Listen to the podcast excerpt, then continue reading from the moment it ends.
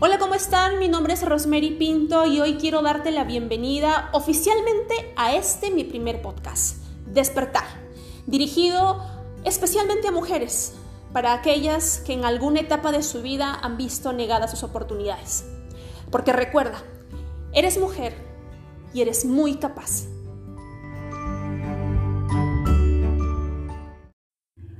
Hola, ¿cómo están? Esperando que se encuentren de la mejor manera en el lugar en el que estén. Hoy vamos a dar inicio oficialmente a este espacio con un grande. No podía ser de otra manera. Hemos pedido la colaboración de un gran amigo, un excelente profesional, psicólogo él. Su nombre es Emanuel Seclen.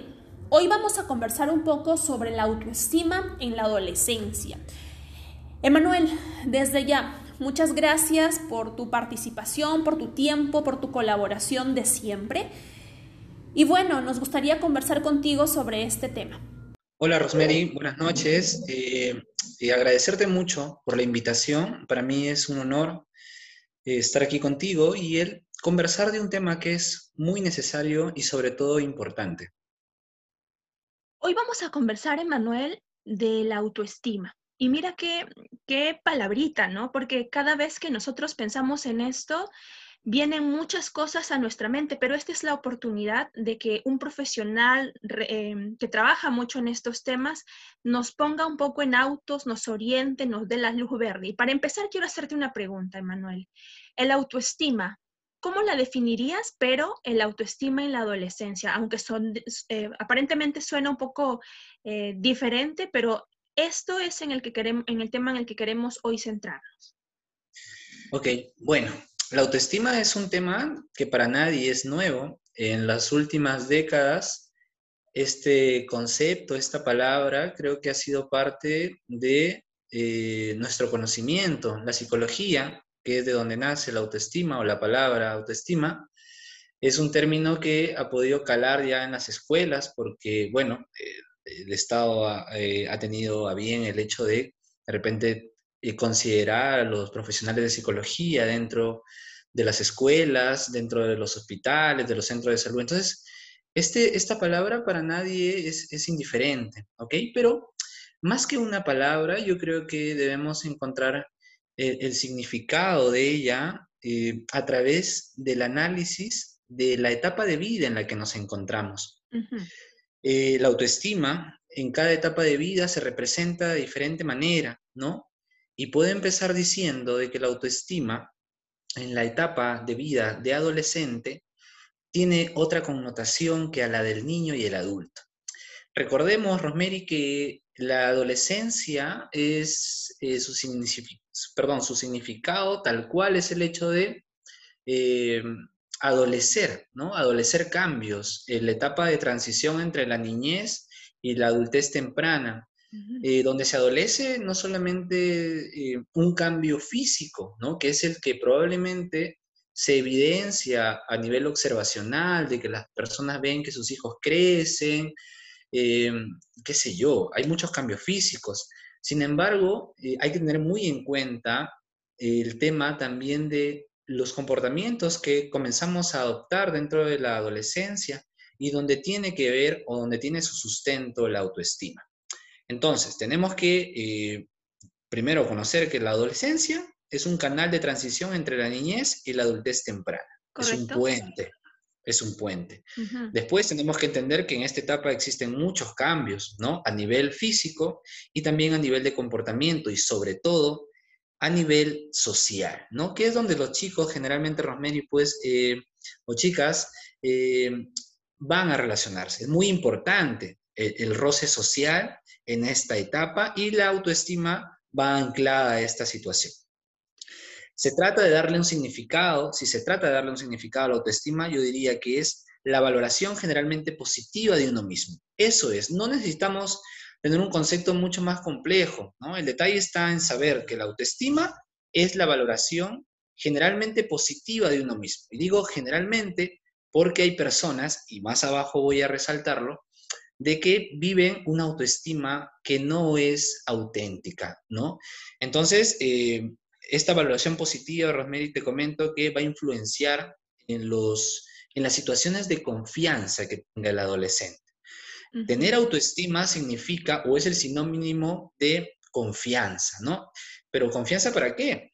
Confianza no solamente para poder tener una conversación con tu padre o tu madre, sino también confianza para poder integrar nuevas relaciones sociales con tus pares, quiere decir con tus compañeros de la escuela, con tus amigos del barrio. Entonces, si no tengo una autoestima auténtica, no voy a tener un sentido de confianza para relacionarme con mis pares o con las personas adultas de mi entorno y por lo contrario, voy a tener una, eh, una falsa autoestima y no voy a tener una confianza adecuada para poder relacionarme entre ellos, ¿no? Esto tiene que ver mucho con el éxito de las relaciones sociales de los adolescentes. Eh, el saber o tener en cuenta cada uno de los jóvenes que, nos puedan estar escuchando, las personas que nos puedan escuchar, eh, el no tener en cuenta y analizar verdaderamente si nuestra autoestima es auténtica nos puede traer grandes problemas porque eh, nuestra autoestima, siendo auténtica, nos va a llevar hacia el éxito, pero teniendo una autoestima falsa, poco auténtica o superficial, puede hacer que nosotros terminamos engañándonos a nosotros mismos y terminando de representarnos al mundo exterior como personas que verdaderamente no somos. Te comento, Rosemary, es, es importante también, como te decía, reconocer cuándo es una autoestima auténtica y una no. Entonces, yo para esto quiero, eh, no sé si me permites, eh, dar algunos ejemplos. Claro, claro, el espacio Es tuyo. Entonces, bueno, mira, vamos a, significar primero que la autoestima, eh, que una falsa autoestima, por ejemplo, es las muchas veces que creamos a través de nuestras redes sociales, ¿no? Ahora en un mundo tecnológico, que probablemente a ti este, y a mí nos ha, tomado, bueno, cuando ya estábamos terminando un tanto la adolescencia, pero ahora, eh, y poco representativo igual, donde no estábamos muy acostumbrados a tomarnos un selfie, es más, no existían aparatos tecnológicos que nos permitieran tomarnos un selfie, pues ahora sí, ¿no? Esto también tiene que ver que vivimos en un mundo diferente, con preceptos, con prejuicios y con percepciones y con estereotipos también eh, que han ayudado en parte a crear una, eh, un constructo de autoestima poco auténtica, ¿no?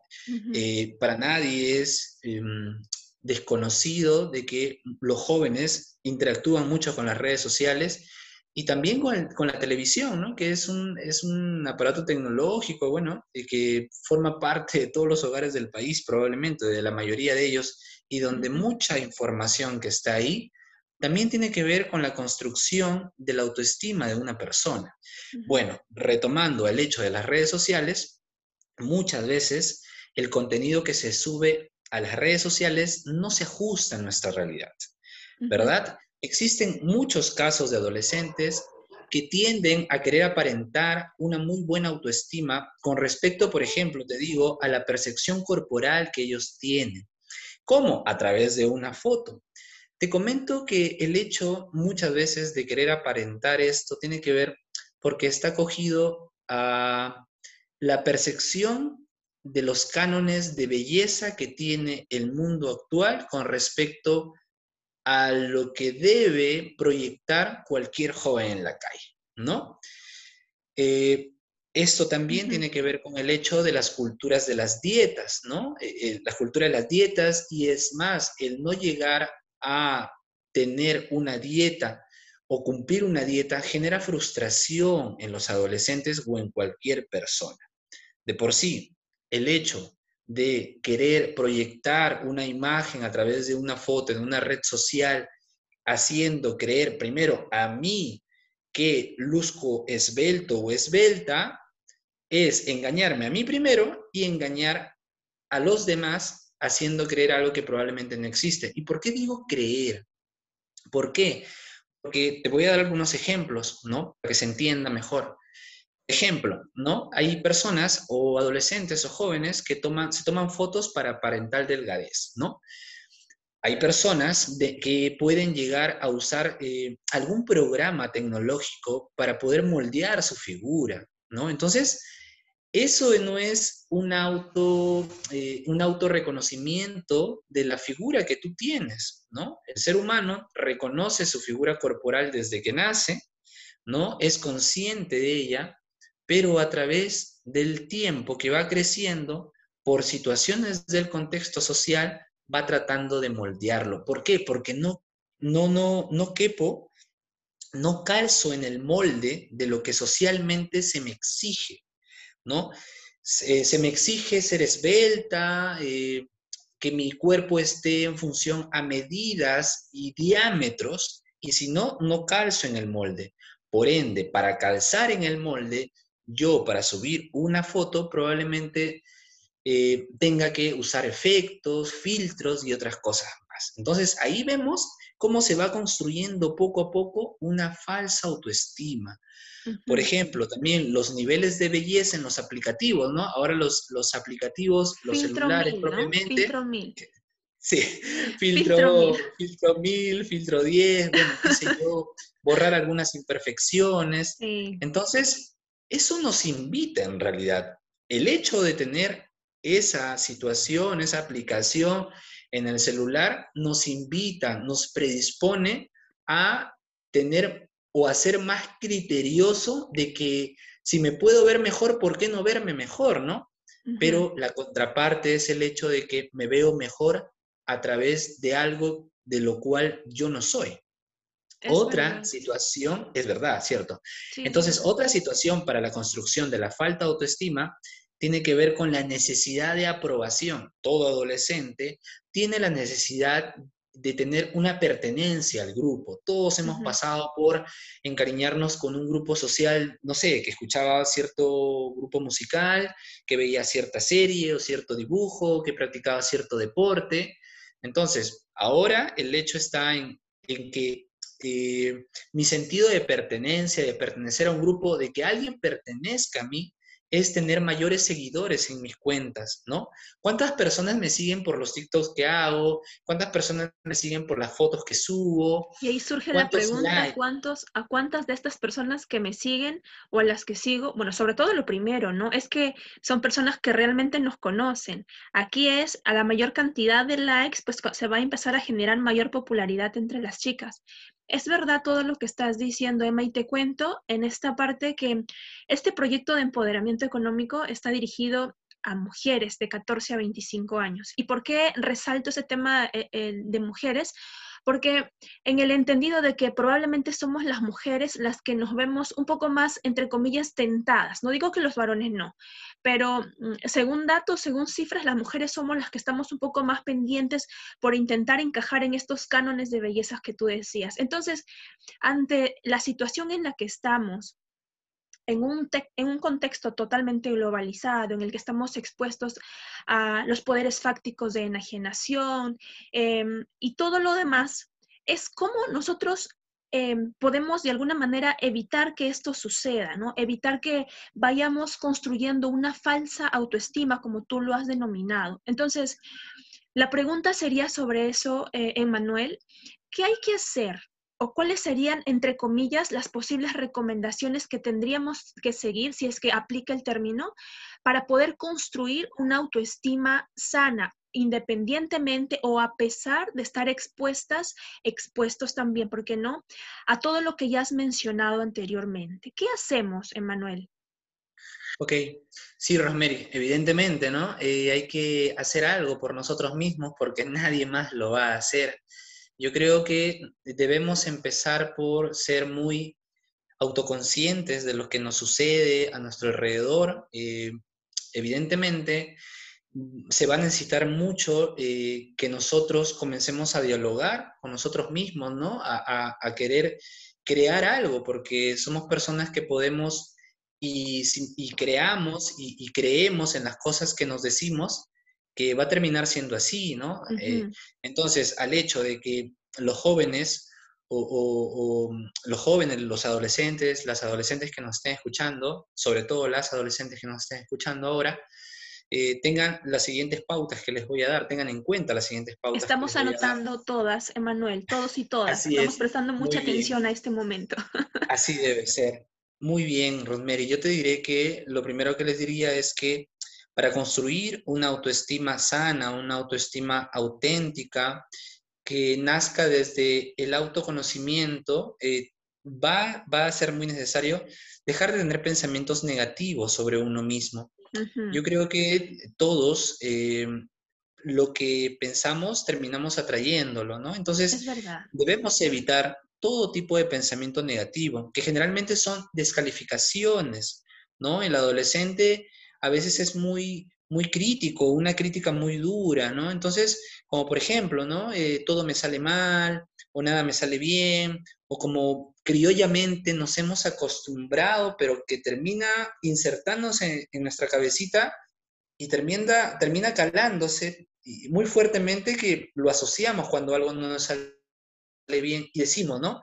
Entre comillas, generalmente decimos, soy muy salado, soy muy salada. Entonces, aunque no parezca, es, soy piña, aunque no parezca, esas, esas palabras tienen una fuerza y resuenan mucho en nosotros.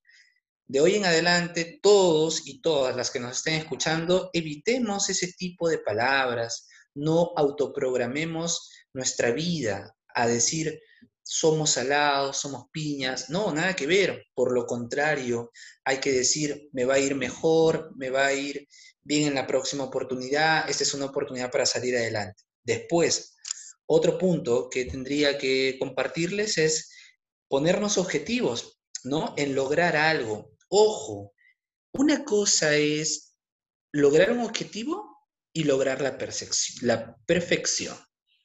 ¿Ok? Para empezar, el ser humano es una persona de que puede tener éxito, pero que siempre va a existir una mejor forma de hacer algo que otra persona lo puede hacer y yo no.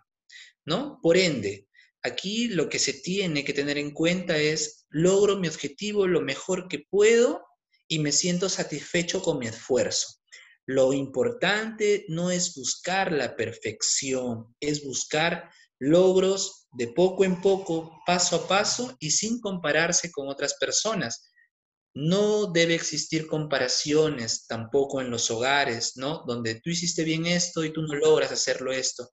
¿Por qué? Porque es muy injusto. Entonces, esto tiene que ser eh, siempre calificado de esta forma. Cada pequeño logro que se pueda tener, felicitarnos y aplaudirnos por esto, porque todo logro es un esfuerzo, ¿no? Y todo esfuerzo es mérito. Después, Rosemary, lo que te, lo que te, lo que te quiero compartir es que también debemos considerar los errores como oportunidades de aprendizaje.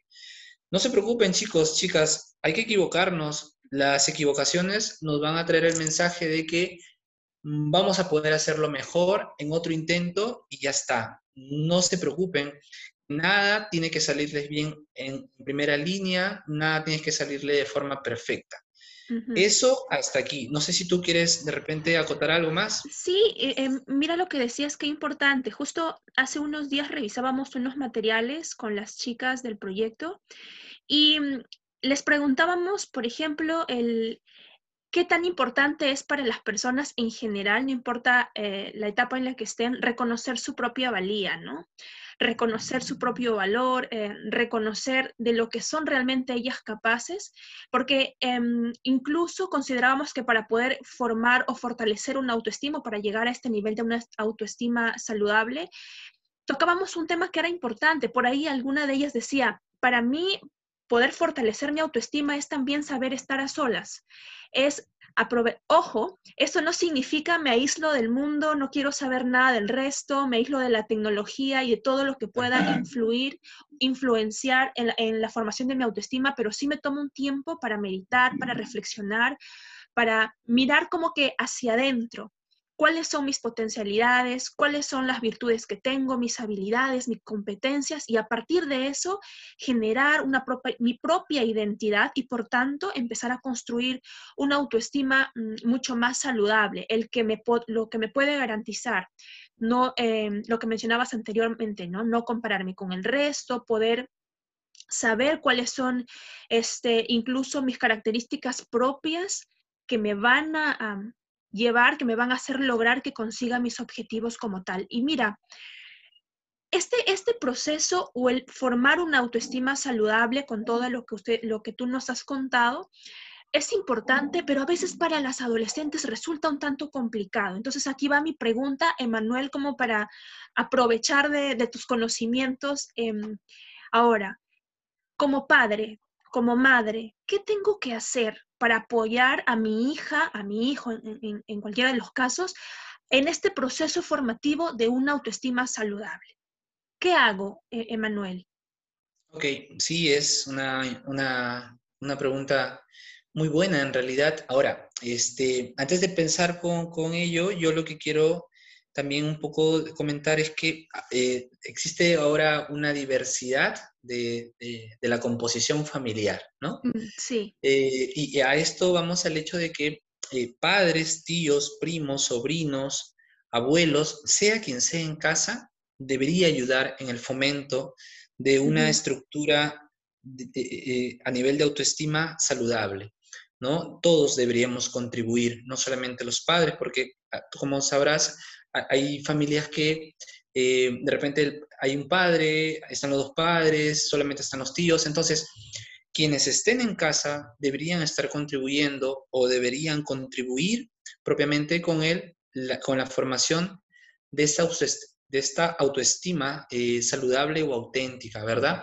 Y bueno, a ver, este, para los padres o personas que se encuentran en relación con un adolescente, yo lo que les voy a recomendar es que se necesita mucho el hecho de comunicarnos con ellos, ¿no? Y la comunicación no esa comunicación rutinaria de preguntar cómo estás, sino de esa comunicación afectiva, ¿no? Exacto. Esa comunicación afectiva, claro, evidentemente. E, entonces, esa, esa comunicación diferenciada, ¿no? Esa comunicación rica en, afecto y sabes que, sobre todo, de que esa comunicación que se tenga, se sepa en qué momento usar.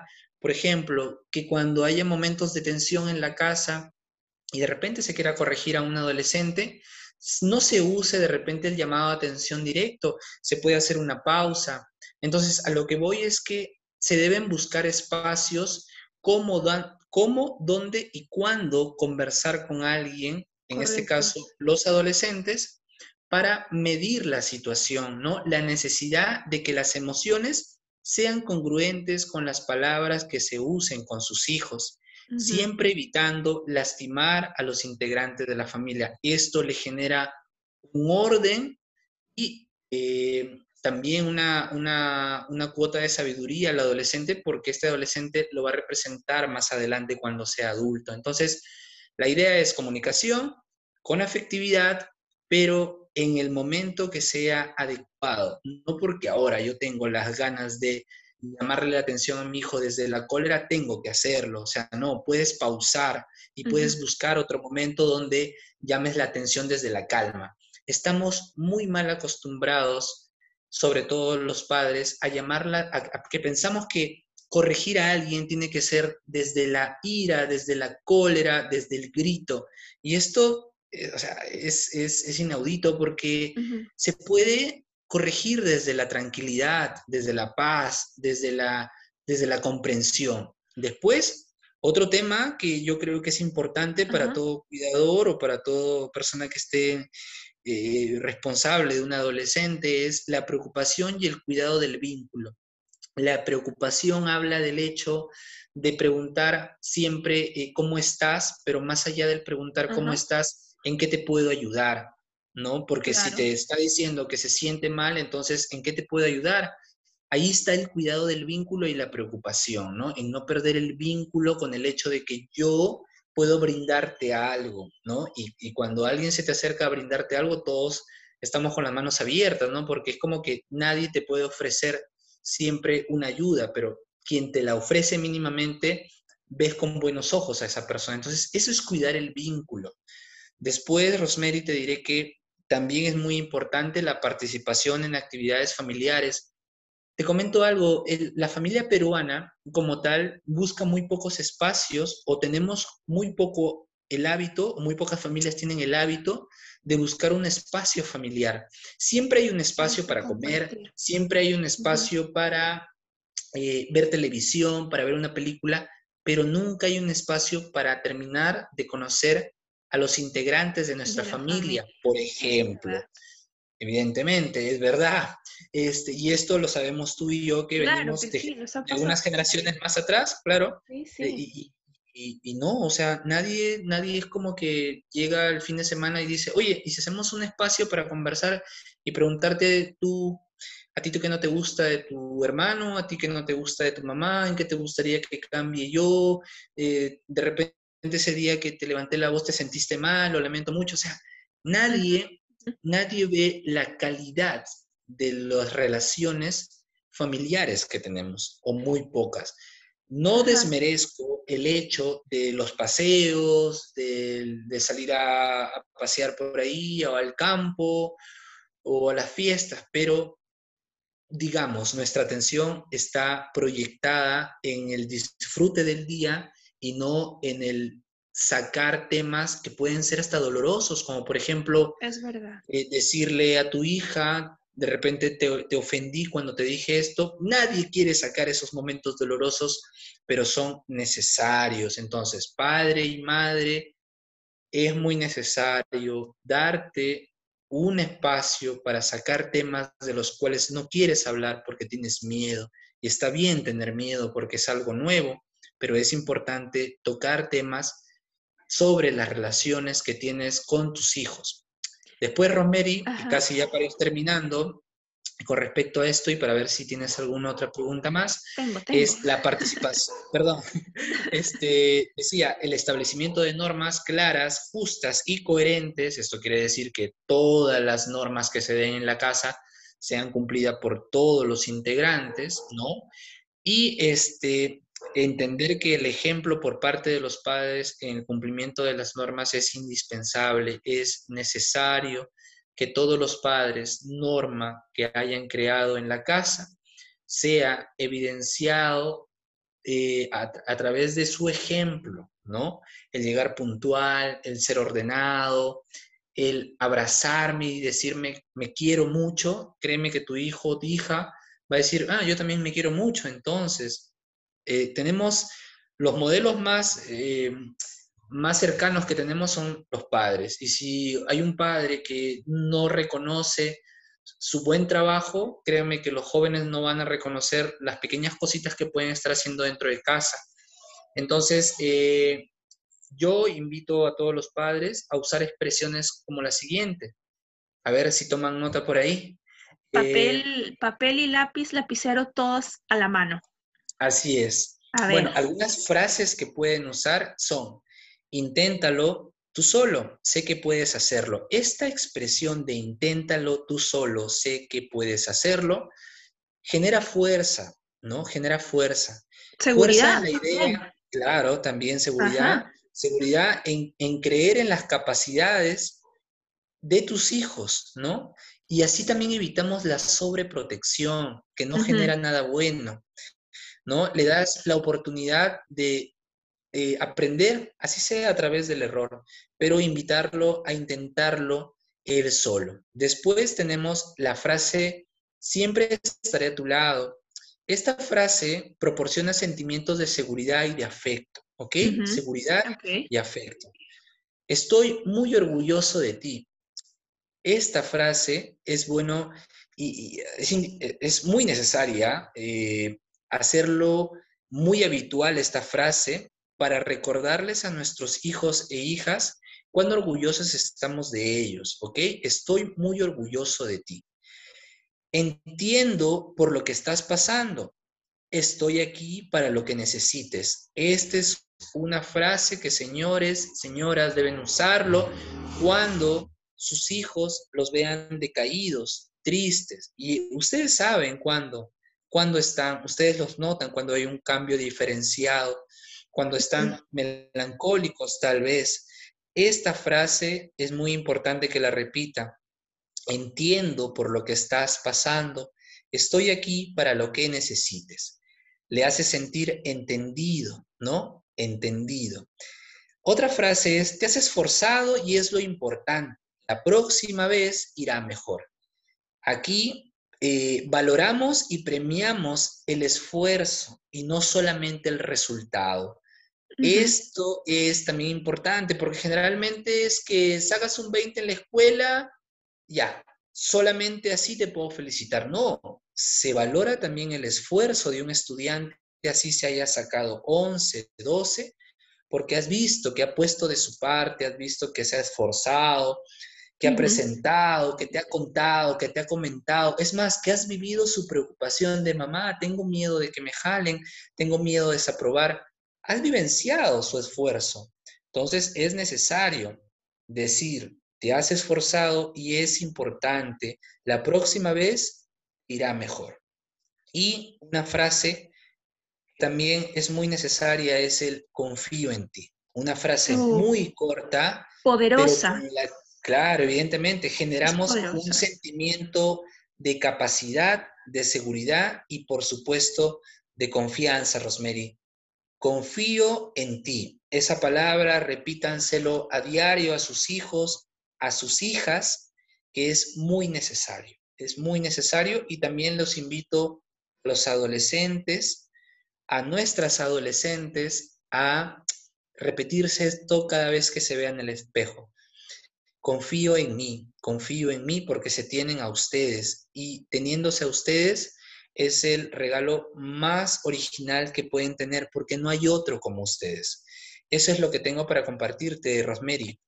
Emanuel, eh, muchas gracias. Mira, estaba prestando muchísima atención a lo que nos comentabas y se me surgían algunas ideas o algunos cuestionamientos en base a eso. Eh, te cuento eh, también que, mm, pues tú sabes que el trabajar con las chicas es estar en una constante comunicación, en una cercanía permanente con ellas. Entonces, cuando tú mencionabas todas estas frases que los padres o las madres o la forma en la que los padres o madres deberían acompañar a sus hijas o a sus hijos, me venía a la mente aquellos padres que por X razones, em, incluso por la forma en la que ellos o ellas fueron educadas, el trato que recibieron, incluso ahora en el tema del confinamiento, es imposible pues no, eh, no tener estrés en alguna etapa y por tanto con este estrés no saber canalizar nuestras emociones de la mejor manera. Y a veces los padres también desahogan estas, estas frustraciones o lo que les produzca el estrés con sus hijos. Hace unos días me decía una, una de las integrantes de un club, este, señorita, no voy a poder participar en tal actividad porque me siento mal, mi mamá me ha dicho tal cosa y me ha bajado toda la moral, ya no quiero hacer nada. Entonces, eh, que este espacio también no solamente sirva para las chicas eh, con todo lo que tú nos has comentado, sino también que sea un mensaje para los padres, ¿no? Porque qué tan importante es una frase, incluso un gesto puede decirle mucho a nuestros hijos a nuestras hijas, eh, una palabra de aliento, un yo estoy contigo y probablemente también el tomarse estos espacios que tú mencionabas al inicio para poder un poco como calmarse, relajarse y poder canalizar estas emociones o incluso la forma en la que yo quiero corregir, apoyar, educar a mi hijo o a mi hija, que sea de la manera más acertada. Emanuel, em, para terminar, no sé si tú tendrías algún mensaje. Nos gustaría contar con tu, con tu apoyo, con tu, con tu presencia en episodios siguientes. Tú sabes que esta es una iniciativa. Estamos empezando. Em, tenemos la fortuna de que seas el primer profesional y amigo que nos acompaña en este espacio.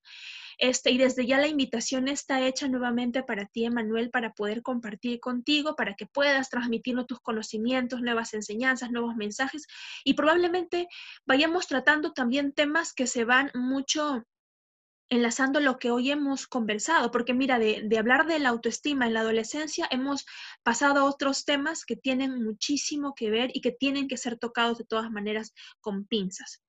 ¿Algún mensaje final, Emanuel? Bueno, te agradezco mucho la invitación, Rosemary. Para mí ha sido un gusto dirigirme a ti a las personas que nos escuchan, porque desde la, desde la práctica profesional y bueno, gracias al trabajo que tenemos dentro del programa y del Ministerio de la Mujer y Poblaciones Vulnerables, eh, se tiene una visión mucho más en conjunto con respecto a lo que se requiere en la juventud, ¿no? Y evidentemente este es un esfuerzo para que eh, los jóvenes, adolescentes, eh, sobre todo en su género femenino, eh, tengan conocimiento de temas que son muy esenciales, ¿no? Muy esenciales en nuestra sociedad.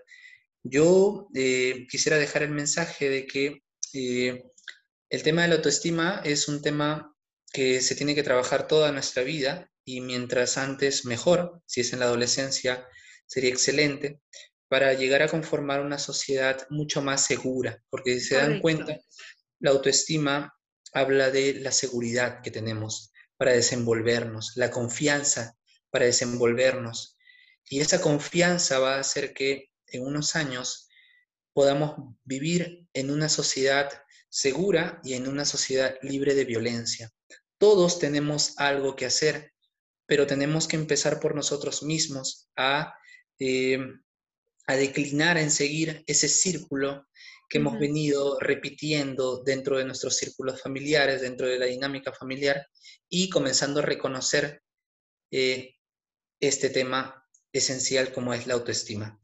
Yo les dejo con esto, con el tema de seguir conociéndose a través de la autoestima y eh, enseñar a otras personas también la necesidad de construir una autoestima auténtica, una autoestima saludable. Te agradezco muchísimo, Rosemary. Gracias a ti, Emanuel, y para todas las chicas que nos estén escuchando, para los jóvenes también. Eh, un abrazo a la distancia, abrazos virtuales y vamos a estar tocando mm, diferentes temas a lo largo del desarrollo de este podcast que está hecho con mucho cariño para todos, todos ustedes, todas ustedes.